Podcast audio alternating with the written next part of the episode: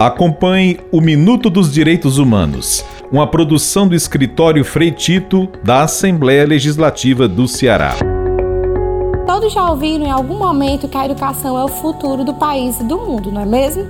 Mas, para ser futuro, é preciso que a educação esteja no presente da nossa sociedade.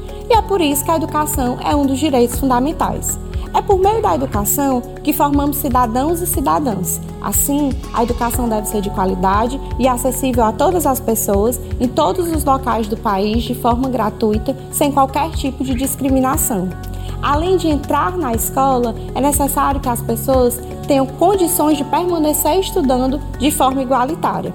E a educação não se restringe à sala de aula, não, viu? É muito importante que exista uma parceria forte entre a escola, as famílias e a comunidade para que a educação seja efetiva na vida de todos e todas.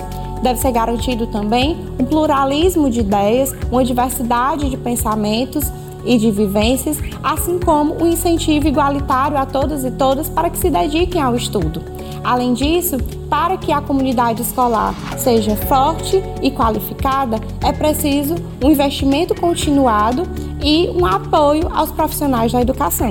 Esse é o Minuto dos Direitos Humanos do Escritório Freitito. Traremos diversos assuntos para entendermos melhor esse tema.